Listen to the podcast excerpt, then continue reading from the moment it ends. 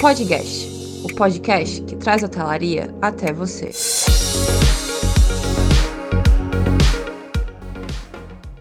Olá, sejam bem-vindos ao podcast. Eu me chamo Breno. E eu sou a Lari, e neste episódio vamos tratar do tema Atuação Feminina no Mercado do Café. Vamos começar introduzindo o tema com um jogo rápido chamado Duas Verdades e uma Mentira. De uma forma bem descontraída, eu vou falar três afirmações agora e você tenta adivinhar qual delas é a falsa. Beleza. Afirmação número 1. Um, a maioria das empresas optam por colheitas feitas por homens. Afirmação número 2. As mulheres se viam obrigadas a fazer o trabalho manual nas colheitas por falta de acesso ao maquinário. Afirmativa 3. Até 2018, apenas 5 mulheres haviam se formado provadoras de café aqui no Brasil. Hum, acho que a afirmação falsa é a primeira, né? Olhando para a 2 e a 3, não é de hoje que as mulheres recebem olhares tortos em seu ambiente de trabalho e áreas afins. As dificuldades e os desafios para atingir a conquista profissional, eles vêm de longa data. E apesar do longo tempo de luta, ainda temos muito que debater sobre esse tema. E diga-se de passagem, muito ser melhorado na vida cotidiana também. Antes de falar sobre o cenário atual do mercado de trabalho para as mulheres, precisamos voltar um pouco no tempo para entender o processo histórico dessa construção social. Vamos fazer um resumo rápido para facilitar, ok? Podemos dizer que a Revolução Industrial Brasileira, ocorrida lá na década de 40, foi um grande marco para as mulheres. Antes disso, aqui no Brasil, tomar conta de casa e das tarefas do lar eram as únicas atividades destinadas ao público feminino, já que a grande maioria das mulheres precisava cuidar dos filhos e eram economicamente sustentadas pelos maridos uma realidade bem diferente da de hoje, não é? Pois é, com a industrialização do país, nasceu uma grande demanda por mão de obra especializada. E na tentativa de suprir essa escassez de mão de obra profissional, as mulheres foram chamadas para trabalhar, porém com salários mais baixos que os dos homens. Por este motivo, foram inclusive priorizadas para a contratação e atuação neste setor. Essa diferença salarial, infelizmente, permanece até os dias de hoje. Segundo o IBGE, em 2019, as mulheres receberam 77,7% do salário dos homens e a diferença é ainda maior quando se trata de cargos de maior rendimento. Entre diretores e gerentes, por exemplo, as mulheres ganharam 61,9% do rendimento masculino. Verdade, Lari. Hoje, apesar de vermos mulheres inseridas nas mais diversas áreas de trabalho, o mercado ainda restringe suas atuações a determinadas funções.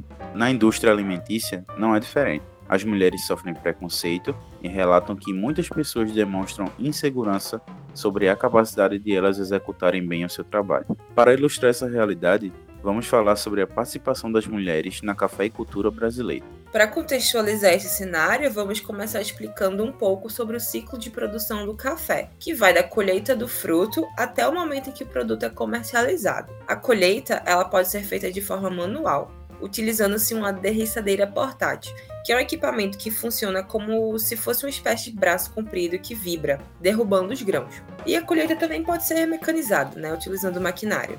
Isso mesmo, Lari. E após essa fase, os frutos são levados para secagem no terreiro ou em máquinas, que seria o secador. Depois de secos, eles passam por limpeza e são descascados para se tornarem grãos de cafés verdes. Os grãos verdes são classificados por tamanho e defeito. Nesta etapa, também é feita a separação de paus, pedras ou qualquer outro tipo de impureza encontradas no café. Por fim, os frutos limpos e selecionados finalmente são levados para a torra. E essa torrada de grãos é feita entre 180 e 240 graus Celsius. É nesse processo que ocorrem todas as alterações químicas e físicas essenciais, que serão determinantes para o sabor do café. A partir daí, o grão está pronto para ser comercializado com uma única variedade, como é o exemplo dos grãos gourmet, ou por meio de blend, quando há uma mistura de variedade. Um trabalhão, não é mesmo? Mas e a participação das mulheres na produção do café? Então, o livro Mulheres do Café no Brasil publicado em 2017 e escrito por um grupo de pesquisadoras da Embrapa, mapeou a gênese da Aliança Internacional das Mulheres do Café no Brasil, ao realizar uma pesquisa com mais de 750 mulheres. Os resultados dessa pesquisa apontaram que 56% delas atuam na lavoura, setor de produção, e menos de 7% delas ocupam cargos de chefia ou de gestão nas propriedades. Inclusive, na agricultura familiar, as mulheres costumam trabalhar mais e normalmente são menos reconhecidas. Porém, esse cenário vem mudando e as mulheres estão sim presentes em outras áreas da cafeicultura, seja como pesquisadora, nas universidades ou como empreendedoras em novos negócios relacionados à cafeicultura. Verdade. Hoje percebo que muitas mulheres são baristas ou key graders, que são profissionais de classificação e degustação de cafés ligados ao Instituto de Qualidade do Café, o Coffee Quality Institute, o CQI, com sede nos Estados Unidos e na comercialização. Exato. As mulheres estão presentes em toda a cadeia produtiva do café, seja no plantio, colheita, processamento, comercialização e demais atividades que fazem parte do universo cafeeiro. Apesar desta intensa participação, as mulheres ainda têm que lidar com preconceito, discriminação e o assédio. Ao longo da história da cafeicultura no Brasil, uma das primeiras dificuldades das mulheres era ter acesso às máquinas utilizadas para a colheita do café, pois, como elas eram desvalorizadas profissionalmente, não tinham acesso aos maquinários, que em sua maioria eram de utilização masculina. Por causa disso, as mulheres continuaram a fazer a colheita manual. Que massa saber disso, pois percebo que dessa forma as mulheres contribuíram para a expansão dos cafés especiais, pois uma das premissas desse tipo de café é a colheita seletiva, que separa os grãos verdes dos maduros, o que consequentemente traz um diferencial do trabalho, né, que é manual para o automatizado. E algumas empresas, inclusive, buscam comprar de produtores que têm mulheres nessa etapa da colheita, né, e da pós-colheita do café, pois eles acreditam que estas são mais detalhistas e, portanto, a seleção dos grãos teria maior qualidade. Mas, apesar disso, a presença da mulher em outras etapas, como produção, prova e no trabalho como barista, é pequena. Estas áreas ainda são dominadas por homens. Até 2018, apenas cinco mulheres haviam se formado provadoras de café no Brasil. Nas cafeterias, o barista ainda é um cargo ocupado mais por homens que por mulheres. Além disso, as profissionais sofrem assédio trabalhando como atendentes de cafeteria ou como baristas, atrás do balcão.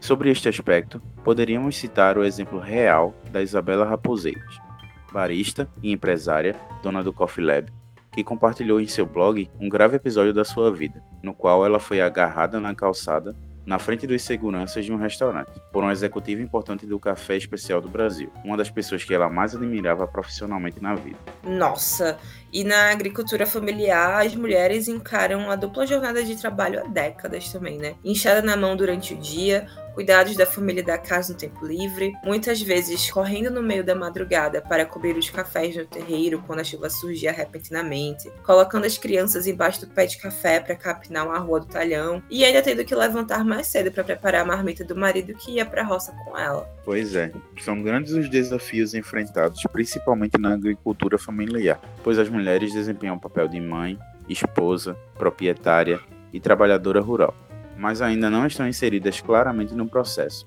deixando os créditos para o marido ou os filhos homens.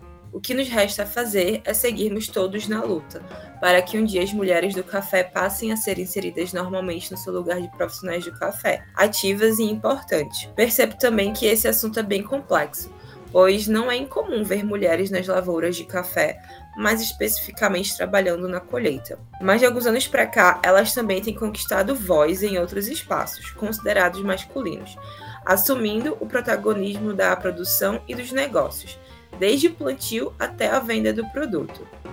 Exato. E apesar de pouco reconhecimento para estas mulheres que ocupam e estão imersas no universo da cafeicultura, a Aliança Internacional das Mulheres do Café ajuda a dar visibilidade a essas mulheres que trabalham nas lavouras e estão dentro do plantio do café desde sempre, tendo como exemplo sua mãe, sua avó ou outra mulher que as acompanham durante o seu crescimento. Por muito tempo, essas mulheres foram escondidas da história e os créditos ficaram para os homens, o que dificulta a aceitação e o respeito para as mulheres nesse meio. Mas elas, como já vimos, ocupam todos os cargos e estão presentes em todos os níveis hierárquicos. O importante agora é cada vez mais qualificar e ajudar essas mulheres a fazer parte do mercado igual para igual, sem menosprezar seu trabalho por puro estereótipo. É isso aí, Breno. Obrigada a você, ouvinte, por nos acompanhar até aqui. Quer saber mais sobre os próximos conteúdos? Segue a gente no Instagram, o arroba pod.guest pod.guest. E fica por dentro de tudo que vem por aí. E também nos siga no Spotify e no Deezer para ouvir esse e outros episódios. Terminamos aqui mais um podcast. Esperamos você no próximo. Abraço e até lá. Até mais.